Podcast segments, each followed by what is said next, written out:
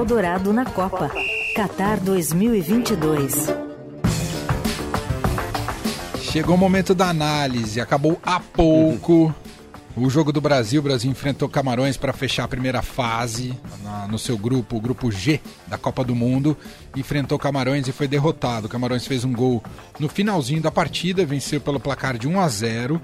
O Brasil entrou com um time reserva e agora chegou o momento. O Brasil passa em primeiro neste grupo, enfrenta a Coreia na próxima fase, nas oitavas de final, segunda-feira, às 4 horas da tarde. Agora, uma derrota pode ter diversos impactos, reflexões e lições. E vamos saber como é que essa seleção brasileira vai evoluir a partir do que aconteceu hoje. Se tem um peso ou não tem um peso. Aliás, eu acho que é, é até bom a gente começar por essa pergunta. Mas antes, deixa eu cumprimentá-los novamente, já estão a postos. Robson Morelli, aniversariante do dia. Morelli, não queria te dar esse presente com o Brasil perdendo, hein, Morelli? Pois é, né? boa tarde, boa tarde a todos. Tarde. Perdeu, traz lições e algumas verdades. Quero falar disso, hein? é. Igor Miller, de volta também aqui. Não saiu daqui, na verdade. Tudo vamos, bem, Igor? Vamos, vamos, chamar aqui o sindicato daqui a pouco, né? Mas, enfim, estamos de volta aqui e, como dizia o GC de um grande apresentador, essa festa virou um velório. É. É, é isso. Pelo menos é a primeira fase, o Brasil não está vindo embora.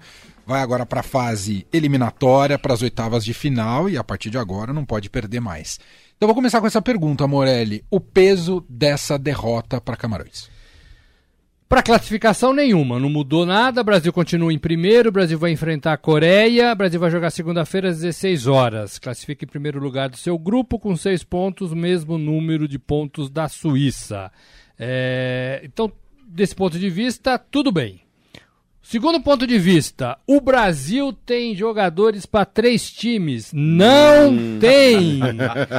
Não tem! O Brasil tem um time e alguns bons reservas. Não é um time é, é para jogar. Nós vimos isso contra Camarões. Foi uma bagunça, foi uma, uma bagunça. pelada. É, onde a bola ia, ia uns 4, 5 de camisas azuis. É, não, isso não é um time de futebol. Não. de Copa do Mundo, de seleção brasileira. Então, é, acho que foi o técnico da Suíça que disse isso. É, não, não, sem Neymar o Brasil tem, tem dois, três times nessa Copa do Mundo. Não tem, não tem.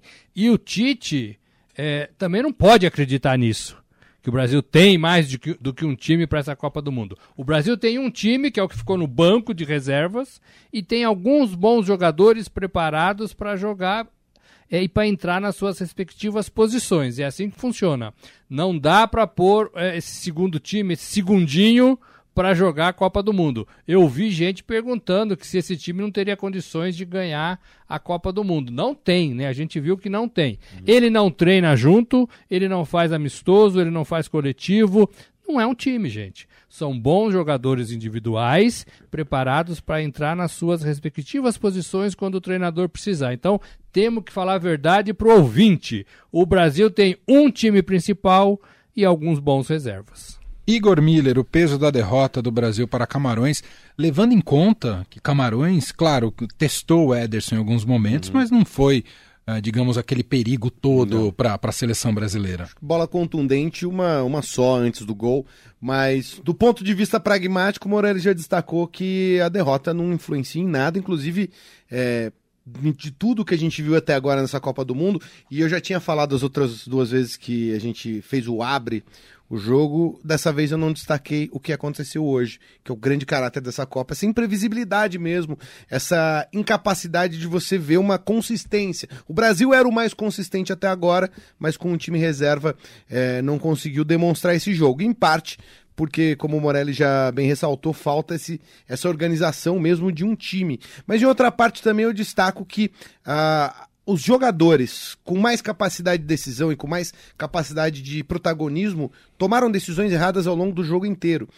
Camarões tinha ali um determinado momento, quando fazia a transição do meio de campo para o ataque, um buraco muito claro e até mesmo quando estava recuado, o espaço entre linhas, o espaço para infiltração era muito presente e jogadores como o Rodrigo, como o Gabriel Martinelli, como o Anthony, são especialistas nisso. E em todos os momentos eles tomaram decisões, decisões muito ruins. Quem se destacou um pouquinho ali melhor no primeiro tempo, tomando essa decisão de ir para cima, de buscar a bola do um contra um, foi o Martinelli, mas no segundo tempo ele se anulou. Né? E pra, em parte faltou isso, assim, de ver esses jogadores que são os ditos reservas é, tomando decisões, assumindo protagonismo. Faltou isso em grande parte do tempo. E é, de uma maneira geral, um Brasil muito lento. O Brasil, o, os dois jogos do Brasil titular também não era exatamente, isso é uma coisa que a gente falava aqui enquanto assistia o jogo. Sim. As seleções atualmente não são seleções de, de capacidade de aceleração, talvez, tirando a Espanha, que consegue fazer um jogo um pouco mais veloz, as seleções são lentas, as seleções são meio que arrastadas, em parte também porque não tem tempo de fazer o treino, esse treino que ajuda a, co a coordenação entre linhas para acelerar o jogo. Mas esse Brasil em particular, mais lento ainda do do que a maior parte da média das seleções. Isso me chamou muita atenção. Jogadores de nível internacional, para o bem ou para o mal, ainda que não estejam no nível de ser titular de seleção, não podem jogar de, com essa lentidão, com essa incapacidade de tomar o mínimo de decisões certas e de apertar um Camarões que é muito mais frágil do que esse dito catado brasileiro, né? Perfeito. Morelli, vamos olhar aqui para os aspectos positivos, se é que eles existem, individuais. Uh, quem se saiu bem nessa partida contra Camarões, que o Tite pode perceber ali que podem ser armas para as próximas fases na Copa do Mundo? Difícil, hein? Tem que olhar com bons olhos. Martinelli, como o Igor falou, foi um jogador Eu gostei muito do mais Martinelli. lúcido no primeiro tempo, sobretudo. Mais lúcido, mais inteligente. Nem o Pedro funcionou, né? Nem o Pedro funcionou. Daniel Alves, difícil para correr ali, né? Numa força sobrenatural. A despeito né? da campanha da TV Globo para tentar salvar a pele do Daniel É, Alves. O, Bremer, zagueiro, que estava firme, o gol foi em cima dele, né? Assim, ele não marcou ninguém. É, difícil. O Alex Telles machucou, mais um que deixa. Aliás, todo jogo um sai chorando, né? Mais um que deixa o campo chorando e pelo choro compulsivo depois né, do, no, no, banco de reservas. Parece ser grave, né? Mais, Joelho, né? Mais um aí que vai precisar de, de tratamento médico. Ó, tô tentando olhar aqui, pegar Rodrigo também, como o Igor falou, não foi bem, não tomou as decisões erradas. Difícil, viu? Difícil. São jogadores individuais prontos Goleiro, para né? substituir. É que a gente tem três bons goleiros. É, mas assim, a bola que veio entrou, né? Ah, tem... mas aquela, né? É, eu sei, né? É. Mas assim, tem goleiro que chama gol também, né? Verdade, tem goleiro que chama verdade. gol. Não tô dizendo que, que foi o que aconteceu, mas é difícil, difícil você tirar ali um, um, bom jogador. Eu ficaria com Martinelli e mais ninguém. Gabriel Jesus, sumidaço, né? Super. Vai para sua segunda Copa sem fazer gols. O Tite adora o Gabriel Jesus. Mas não vai, né, na seleção. Não vai é, e teve muito tempo para jogar. É difícil encontrar um jogador do Brasil que tenha se destacado hoje. Eu, eu ficaria com Martile, Martinelli com nota 5,5. Olhe lá, hein? Olhe lá. Igor, e para você? Quem, quem, você já falou do Martinelli, Martinelli. mas mais alguém. É, eu achei o Anthony, que foi, tem entrado bem, né, em alguma, entrou bem, principalmente acho que a partida contra a Suíça né? mas com pouca efetividade. É. Ele quase cumpriu um papel que o Denilson cumpria na Copa de 2002, né? que é, entrava isso. só para fazer aquela bagunça, alguém tomar cartão, segurar um pouco a bola no ataque, mas efetivo muito pouco, né? Muito pouco, muito pouco. A gente esperava é, ver em algum momento ali, né, o Rodrigo, sobretudo, né, tentando, como eu falei no pré-jogo, espelhar essa posição, né, ser um, uma espécie de alternativa, até mesmo para o Neymar poder de repente chegar num jogo em que ele não está 100%, sair jogando, decidir e ele entrar e não, é, não comprometer a função tática do Brasil, mas no geral a gente viu uma seleção muito, como eu falei, muito lenta, apática, com às vezes eu tenho a impressão de uma certa soberba de que eles poderiam decidir o jogo a qualquer momento. Acho que essa, essa coisa assim de falta ter um, uma certa vontade é, pegou na seleção e aí você vê né, os jogadores desaparecendo. Você viu o meio de campo inoperante. O Anthony ele tomou algumas ele vinha para alguns momentos para dentro, mas parece que ele tomava a decisão final errada. Teve um momento que ele entrou numa diagonal o Bruno Guimarães, acho que passou pelas costas dele, tentou dar uma letra E o Bruno Guimarães não estava esperando em nenhum momento que, que ele ia fazer isso, que ele, ele imaginou que ele ia para dentro. Ele tem uma jogada marcante, que é essa que ele corta para dentro e bate muito bem. Ele bateu uma bola que foi quase na bandeirinha. Eu acho que faltou um pouco. É, tem concentração aí também que envolve. Eu acho que essa soberba marcou. O, o, Igor toca num ponto, desculpa eu te interromper, Morelli, quer dizer, nem te interromper, você ia falar, mas eu, eu entrei antes. Mas uma coisa que me chama a atenção e que a gente comentou na convocação do Tite, que tinha muito atacante. Não faltou um olhar mais depurado para ter mais gente, mais opção para meio de campo, para articulação na seleção brasileira? É uma, é uma crítica que se faz a esse elenco do Tite, né? O armador. Paquetá pode ser esse cara, o Everton Ribeiro foi não foi, né? É. O Rodrigo foi para mim uma invenção do Tite, né? Acho que eu, eu nunca olhei pro, pro, Rodrigo como esse cara articulador. Acho que foi uma invenção do Tite, uma invenção no Catar já, né? Uhum. No Catar.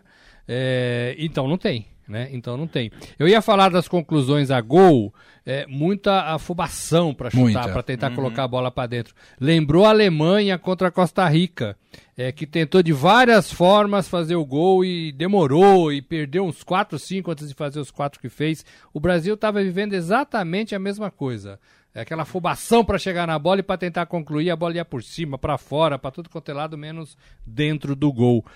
É treino, é confiança, é saber o que está fazendo, é aquela coisa de também eu preciso mostrar serviço porque eu, talvez o, o Tite olhe para mim e veja alguma coisa que, que mude o time principal. Tudo isso está em jogo, né, gente? Tudo isso está ali naqueles 90 minutos. E não foi, né? Nada deu certo para esse Brasil. E não estou falando nem do resultado. Essa era a minha concepção no 0 a 0 uhum. é, Depois piorou ainda, né? uhum. né? É, mas assim, não deu certo, né? Não deu certo. O Brasil assim, a exemplo da França, que também usou reservas e perdeu para a Tunísia, a exemplo da, da Espanha, embora a Espanha eu acho que teve ali um freio de mão bastante puxado para perder o seu jogo, é, para enfrentar Marrocos na, nas oitavas, mas não deu certo. A FIFA tem que rever também essa postura, né, essa, essa decisão de treinar 10 dias apenas antes da Copa.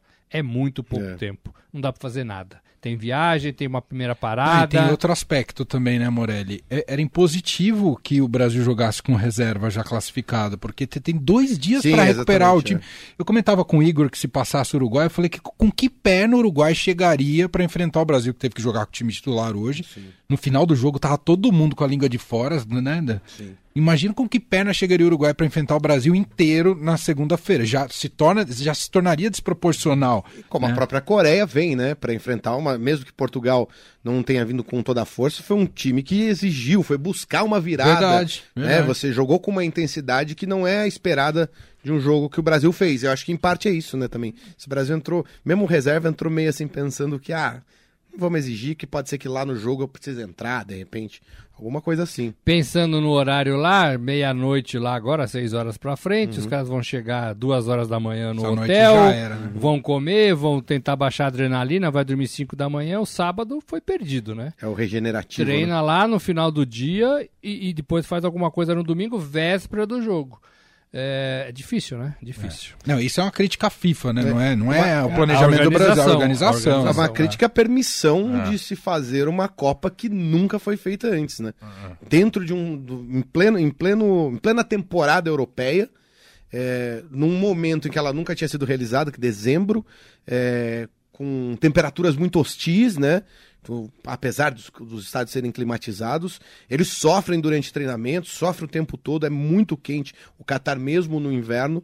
E eu acho que isso, isso deve estar influenciando muito até para a gente ver essa instabilidade. Não só, o Brasil era o que vinha mais estável até o momento, mas a gente viu essa oscilação hoje, por exemplo, mesmo com essas viradas absurdas, ontem, é, com uma França que optou também entra, para entrar com o time reserva. Espanha. É, sabe, isso, isso acho que deve estar, tá, deve tá, vai marcar essa Copa por ser, para essa imprevisibilidade devido ao, ao fator de não, não, ter, não ter uma capacidade de se planejar minimamente. Porque ainda que a Copa, historicamente, nesses últimos anos, esprema o calendário da, dos clubes, né, esprema o calendário dos jogadores em geral, essa vai ser a mais.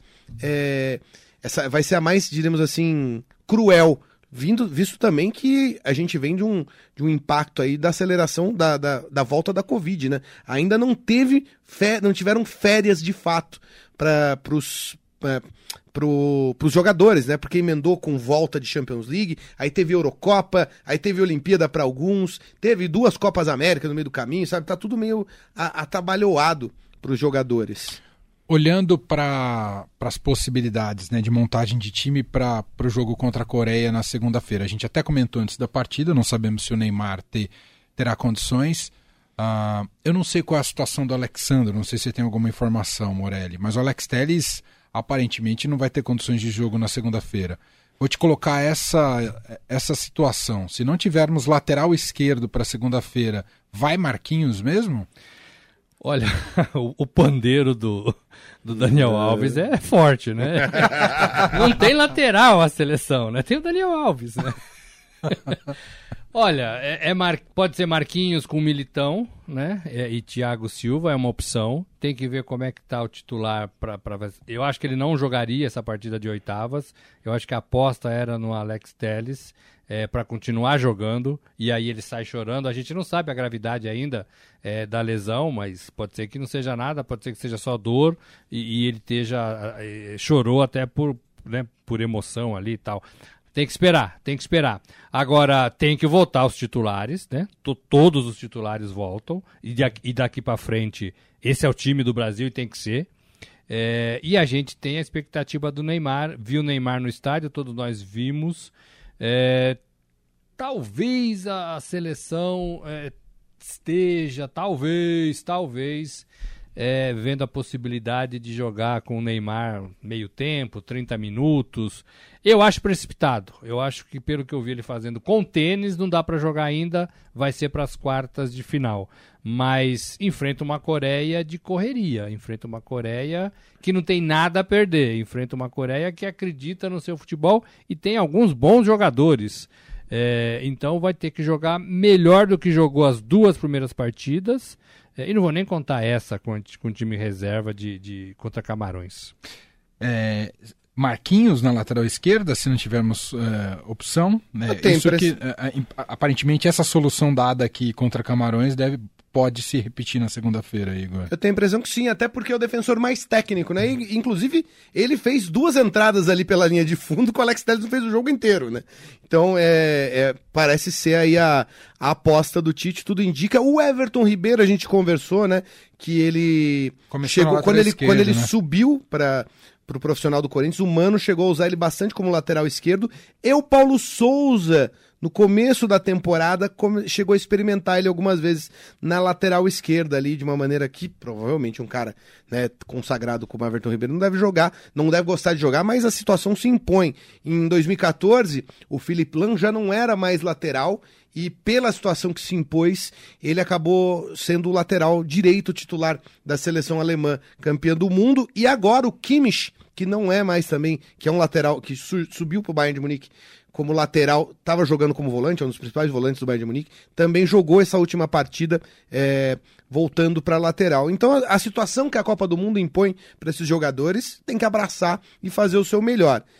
Eu aposto no Marquinhos, mas não, não duvidaria do Everton Ribeiro, não. Posso te falar uma coisa para você cair da cadeira aí? Eu não quero que você caia, viu, hum, Morelli? Hum. Ele tá na mais alta, hein? Hum. O Brasil jamais foi campeão com derrota na campanha. Sim. É verdade. E aí, Morelli? Me fala alguma coisa para eu não cair da cadeira. Sabe o que isso significa? Ah. Nada. Nada. É. A gente viu nessa Copa Pô, mas que a gente tem, um tem cinco de... títulos, Moreira. É, não, mas a gente não, viu nessa é... Copa que tem um monte de coisas acontecendo Sim. que a gente também é, falaria, não, jamais Marrocos vai se classificar em primeiro do grupo. O, o Japão ganhando da é. Espanha, da Alemanha, tem, é. passando em primeiro e perdendo para Costa Rica, que então, apanhou dos outros. Tem coisas nessa Copa Obrigado, que a gente, gente não consegue explicar.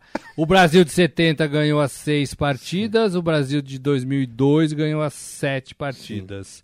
É... Não, não, não, não, não, não. Não temos que não, nos apegar não, a essa, não, não, essa, não, não, não, esse histórico. Não, tem que jogar bola, gente. Tem que pegar a Coreia e jogar bola. Tem que parar de frescura, né? Tem que jogar bola, tem que ir bem, tem que fazer o que os jogadores sabem fazer. É, o, o Tite tem que parar também de conversar, de tentar. Ah, o campo fala, o Rodrigo, né? É, é Copa do Mundo, não dá para ficar inventando, entendeu? Não dá para ficar Aliás, inventando. Fred muito mal de novo mal, também. Ah, eu puxo, puxo pelo Fred para já também caminhando aqui para o fim, mas para te perguntar, perguntar para os dois para a gente encerrar. é, o time de segunda-feira, a gente volta com os titulares, aí volta com a lógica Militão, Fred uh, e Paquetá avançado, ou vocês acham que tem outra possibilidade aí para segunda-feira? Olha, também visto que o Bruno, Bruno Guimarães entrou muito mal, fica em aberto, né? A gente não sabe se o Tite vai apostar na confiança, porque o Fred foi quem fez a campanha a maior parte do tempo, né? Foi o cara que jogou mais com o Tite ao lado do, do Casemiro. Pode ser ele, pode ser o Fabinho, que não jogou mal. Um dos, Fabinho realmente um não, caras que não escapou, comprometeu, é verdade. Mas eu vejo o Tite imaginando o Fabinho como o reserva imediato do Casemiro uhum. e não do e, e, não dali dessa posição do Fred e do Bruno Guimarães. Se ele improvisar, ele vai ter que pensar, caso percam dos dois, ele vai ter que re reorganizar essa, essa situação.